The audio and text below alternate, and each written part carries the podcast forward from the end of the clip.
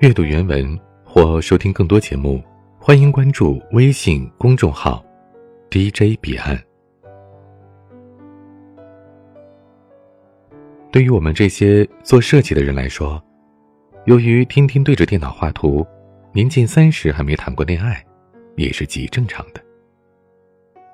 黄毛正是其中之一，而且因为每天都有画不完的图，周末和夜晚的时间都被极大的挤压了。我们唯一的消遣就是晚上跑到公司楼下的路边摊，就着冰啤酒吃点小龙虾。楼下的路边摊有很多，有一个摊位价格比别家贵上了三四成，却架不住老板手艺好。龙虾据说还是从江苏老家运来的，我们就喜欢去那家吃。当然了，更重要的一点就是，老板的女儿肤白貌美，身姿婀娜，干起活来却是爽快麻溜，毫不拖泥带水，真真的是个龙虾西施。而每天最积极去吃小龙虾的，当属黄毛了。常常是我们光着膀子蹲在椅子上喝酒撸串吃小龙虾正欢的时候，黄毛突然气沉丹田，大喝一声：“快穿衣服！”然后就在啤酒和烤串撒了一桌子，大家一边骂骂咧咧，我们又没嫖娼，穿什么穿？一边手脚忙乱地扒拉上离自己最近的衣服时，黄毛跑到了灶台边。对龙虾西施露出一个谄媚的微笑。又来帮你父母的忙了，真懂事啊！我们都打趣他说：“黄毛啊，你赶紧收了人家老板的女儿吧，到时候请我们吃免费的小龙虾。”黄毛毫不客气地回击着：“人摆个摊多不容易，要我成了，一定多收你们一倍的价格。”说起黄毛，他倒也不是染着黄发的小混混，只是不知道是因为基因的问题，还是小时候缺乏营养，一到阳光底下，他的头发便会泛黄。记得刚入职的第一个礼拜，组长给我们开会，说着说着就说起了个人的形象问题。组长说：“我们搞设计的一定要踏实稳重。”让人一看就能放心的把项目交给你做，不要像某些人啊，自以为时髦却染了个黄毛。所有人心领神会，一起转身看向了黄毛。黄毛却不知道为啥正发着愣，一时间还没察觉，直到大家一阵一阵的咳嗽，有人敲了敲他的桌子，他这才回过神来，却发现几十双眼睛盯着他，瞬间就慌了神，连说话的语调都变了。报报报告老板，我觉得您说的很对。所有人都爆笑起来，从此黄毛就成了他的绰号。散会之后，我们问他为啥发愣，没想到他老脸一红，却偏偏支支吾吾的不肯说。他的心思啊，真的是一目了然。我们骂他，这一把年纪了，你害羞个什么劲儿啊？再害羞下去，一辈子都找不着媳妇儿。你说说看，我们也给你出出主意。黄毛怒了，老子才没害羞，我还不能有点隐私了？不过他还是告诉我们，他在上班的路上看到一个姑娘啃着一个比脸还大的菠萝包，觉得特别可爱，然后他就沦陷了。哦，这菠萝包哪儿买的呀？比脸还大，这老板做面包很有诚意啊！黄毛暴跳如雷。这不是重点，我是说真的，我从来都没见过这么可爱的女孩子呢。我们赶紧怂恿黄毛去追那妹子。开始的时候，黄毛还文绉绉的说：“这茫茫人海，我该到何处去寻佳人芳踪啊？”可当一个礼拜之后，他又一次在上班路上看到了那个女孩子，黄毛的心思便活络起来了。得亏我们是弹性工作制，只要能按时完成任务，时间随意安排。于是乎，黄毛便开启了对菠萝包妹子的跟踪计划。第一周，黄毛告诉我们，妹子是附近一家大饭店的服务员。第二周，黄毛厚着脸皮在那家饭店游荡了好久，终于用借手机的套路要到了号码。第三周，黄毛激动地飞奔过来，告诉我们，他知道妹子家里是干什么的了。难道这背后隐藏着什么悲伤的故事？黄毛却神秘兮兮的留给了我们一个微笑，然后就不再理会我们的问询，专注的画起图来。倒是我们在一旁八卦之火是熊熊燃烧着，面对黄毛这块顽石，却只能抓耳挠腮。好不容易挨到了晚上，黄毛突然拍拍我们的肩说：“走，请你们吃夜宵去。”说罢便强行拽着我们出了门，根本不给我们拒绝的机会。后来我们便知道，黄毛看上的那个姑娘是路边摊老板的女儿。白天在工作的饭店端水送茶，晚上便披上围裙来帮家里的忙。我们说，是个漂亮的妹子，也能干，可她家里毕竟……黄毛一拍桌子：“我是那种嫌贫爱富的人吗？我们可以一起努力，创造美好的生活。我要追她。”眼见黄毛态度坚决，我们只能举杯祝福他。这么水灵灵的一颗大白菜，你可得抓紧，千万呢别让别的猪给拱了。于是黄毛走上了追求龙虾西施的漫漫长路。可是下至来路边摊吃东西的流氓混混，上至去大饭店饕餮豪饮的社会精英，龙虾西施什么样的男性没见过？对于黄毛，在他眼里真的只是个平凡的路人甲。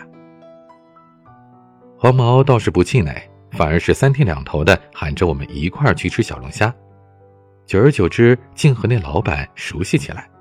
摊子空闲的时候，两人便会躲在灶台后面，有一口没一口的抽着烟。老板说：“我就这一个女儿，可眼光高，喜欢她的男的他都看不上，可偏偏呢家里条件不好，他心里又自卑，看得上的也不敢主动。唉。”这样下去该怎么办呢？黄毛说：“老板，你看我咋样？”老板上下打量了黄毛一番。听说你是搞设计的，赚的钱应该不少吧？还没时间出去乱搞。嗯，不错。于是，在老板的牵线下，黄毛精神奕奕的准备和龙虾西施约会了。我们给黄毛支招。据说男女待在幽暗狭小的地方能增进感情。黄毛眼里放出了惊喜的光芒，然后开始执行。于是那个周末，黄毛约了龙虾西施去玩密室逃脱。听说这个事儿之后，我们一起骂他：“你傻吗？约什么不成，非得约密室逃脱，就不怕暴露智商吗？”黄毛搓着手，笑嘻嘻的看着我们，嘿嘿，这不是有你们吗？按照黄毛的理解，这又是密室又是解谜的，一方面可以在狭小的环境里趁机牵起小手，另一方面还能展现自己超凡的智商，简直是一举两得。那天，黄毛穿的人模狗样，拉着我们几个去见龙虾西施和他的朋友。剧本是黄毛一早想好的，我们负责卖蠢。黄毛则带好节奏，一路过关斩将，那龙虾西施还不是手到擒来？可是游戏一开始，黄毛就傻了眼，倒是龙虾西施和他的朋友们哗啦啦一下四散开来，到处寻找线索，留下我们几个大眼瞪小眼，可偏不知道该如何插手。等到找到了足够多的线索，龙虾西施和他的朋友们又叽叽喳喳地讨论着破解的方法。黄毛左看看右看看，却始终不知道他们讨论到了哪一步。整局游戏从始至终，我们和黄毛是一点作用都没发挥，只是跟着龙虾西施在小房间里钻过来又爬过去，最后出来的时候满头大汗，衣服也皱巴巴的满是灰尘。那天晚上，黄毛头一次没有在龙虾西施的摊子上吃夜宵。而是跑到隔着一个街区的小摊上喝闷酒。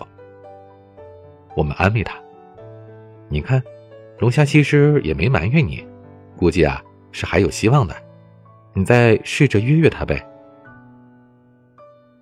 可黄毛还是静不下心，嘴里嘟囔不已，直到我们威胁把他打晕过去，黄毛这才消停下来。第二天一大早，黄毛就约龙虾西施去约看电影。听说这个事儿之后，我们再一次对黄毛开骂：“你真是个智障！看电影根本不能交流。你说说，你准备怎么和他增进感情？”黄毛倒是叫起了撞天区，可我看那些套路里面，不都是看言情电影递纸巾，看鬼片能顺势搂搂抱抱吗？但是。当黄毛向龙虾西施提出去看爱情片的时候，龙虾西施却拒绝了。他说：“爱情片有什么好看的？我又不是文艺小清新。”黄毛一脸懵逼，可这时候恰好又没有美国大片，只能选了一部看着还行的国产片。但毕竟是来凑数的电影，黄毛看的是昏昏欲睡，呵气连天。龙虾西施也是不断的咂嘴，满脸的不耐。电影才放了一半，龙虾西施便对黄毛说：“我还要帮家里出摊，先走了啊。”黄毛一下子清醒过来，可龙虾西施已然匆匆走远。黄毛一下子瘫倒在座位上，只觉得眼前一片黑暗，此生已是无望。一计不成，又生一计。我们告诉黄毛。去游乐园是增进感情最好的方法，一定能成。黄毛点头表示受教，赶紧去买了两张票，约了龙虾西施周末去玩。按照一般的套路，带女孩子去游乐园，旋转木马、鬼屋还有摩天轮，这是必玩的三个项目。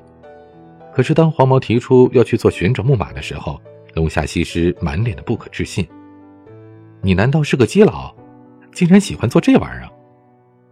黄毛一下子就乱了阵脚，尴尬的问龙虾西施：“那，那你喜欢玩什么？”于是整个白天，龙虾西施拉着黄毛把云霄飞车、跳楼机、海盗船等刺激的项目玩了个遍，直到黄毛的胃里翻江倒海，趴在栏杆上动弹不得才罢休。等到好受了一些，黄毛问：“咱能玩个不那么折腾人的吗？比如鬼屋啥的？”在黄毛的计划里，鬼屋可是和鬼片有着相同功效的。黄毛西施要是被吓着了，岂不是就会扑进他的怀抱里吗？可进了鬼屋，黄毛却发现龙虾西施竟然比他还要兴奋，张牙舞爪的到处乱窜，倒是把那些扮鬼吓人的工作人员吓了个尖叫连连。黄毛满头大汗地问龙虾西施：“你难道一点都不怕？”龙虾西施理所当然地回答。明知道那是假的，还被吓着的人，不是有病吗？黄毛看了一眼周围抱在一起尖叫的小情侣们，在心里默默的叹了口气。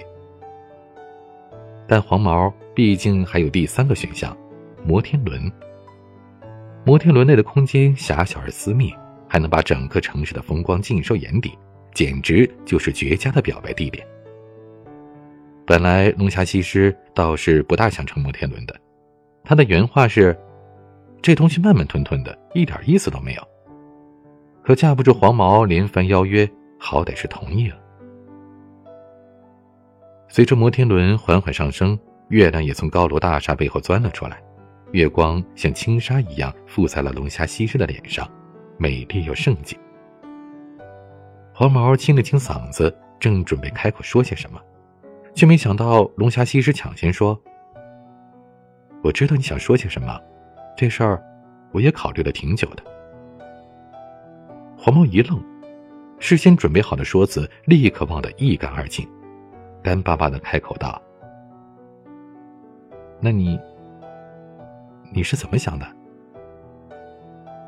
龙虾西施盯着黄毛看了好久，只看得他心慌不已，这才开口：“当初是我爸说，这小伙子人还不错。”你去试试吧。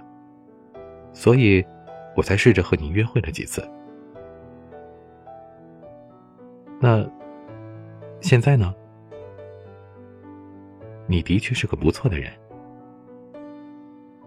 眼看着黄毛就要咧开嘴笑了起来，龙虾西施却把自己的双手伸到了黄毛面前。月光下，黄毛可以很清晰的看到龙虾西施的手掌心布满了老茧和伤口，那是做服务员以及帮家里干活时留下的。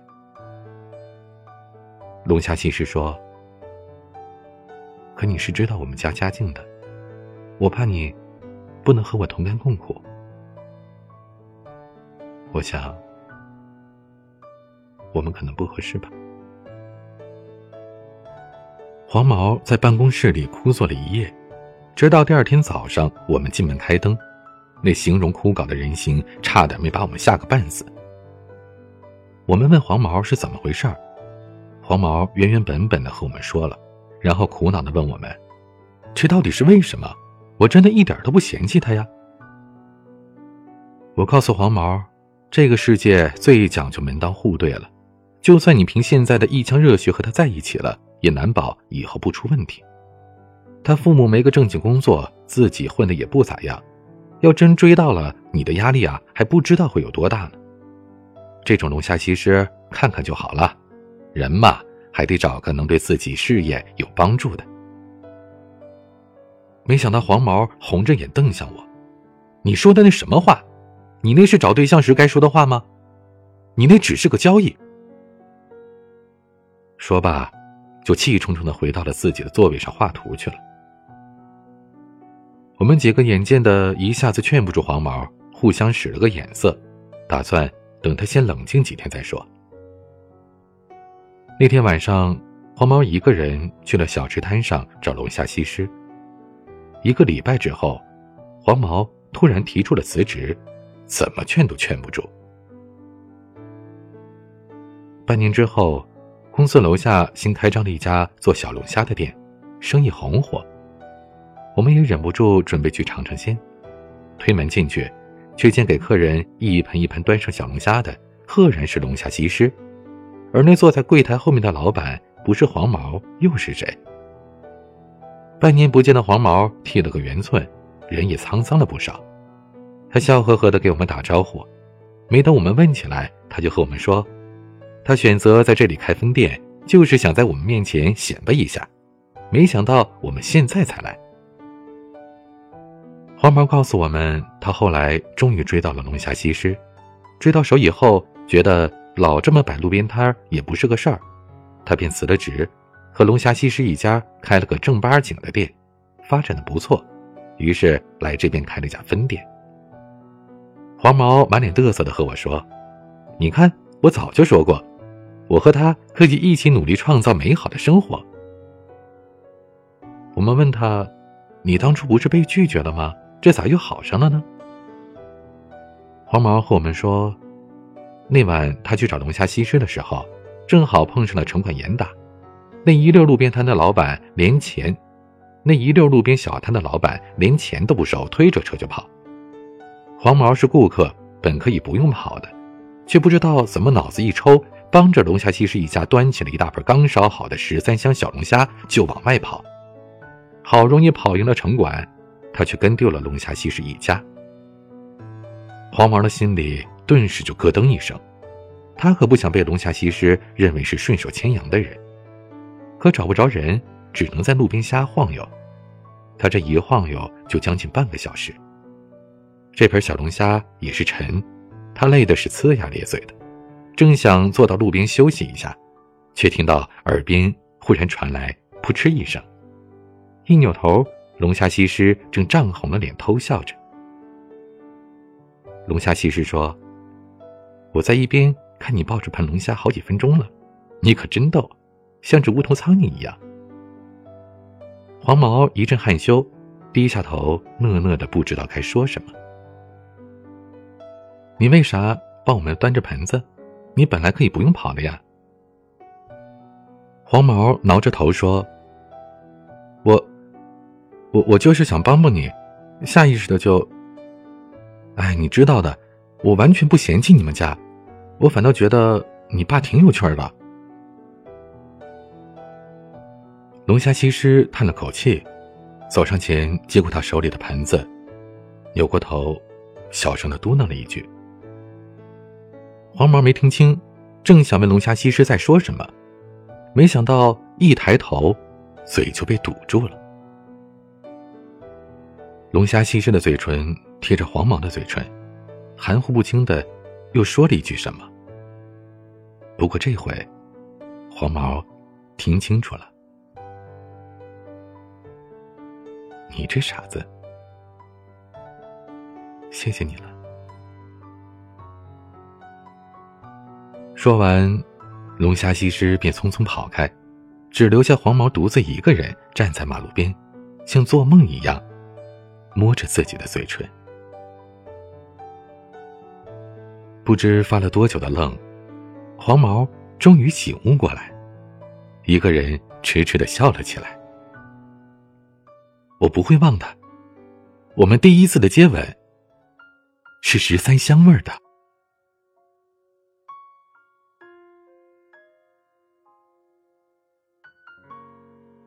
长话短说，我想吻你。我是彼岸，晚安。心可以比天高，幻想可以到远方，但这身躯相对万物恒定渺小。是否拥有够多就能够快乐？是否因而过就知道图才好？行在路上，可否就能通天堂？我们都盼着远方，盼着希望，盼到我们都变老。何时开始不停奔跑？何时开始不停想要？何时把教育的幸福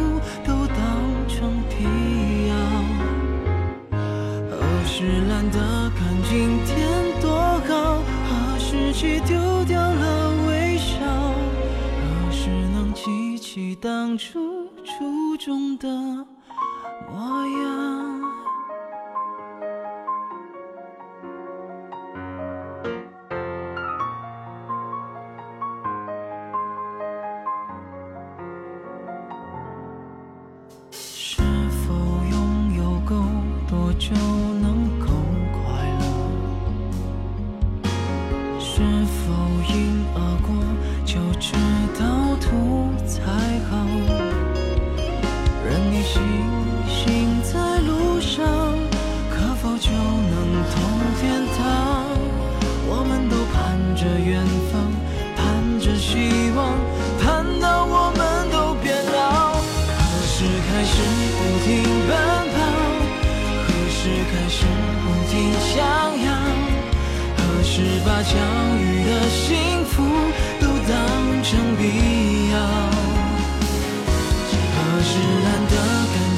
天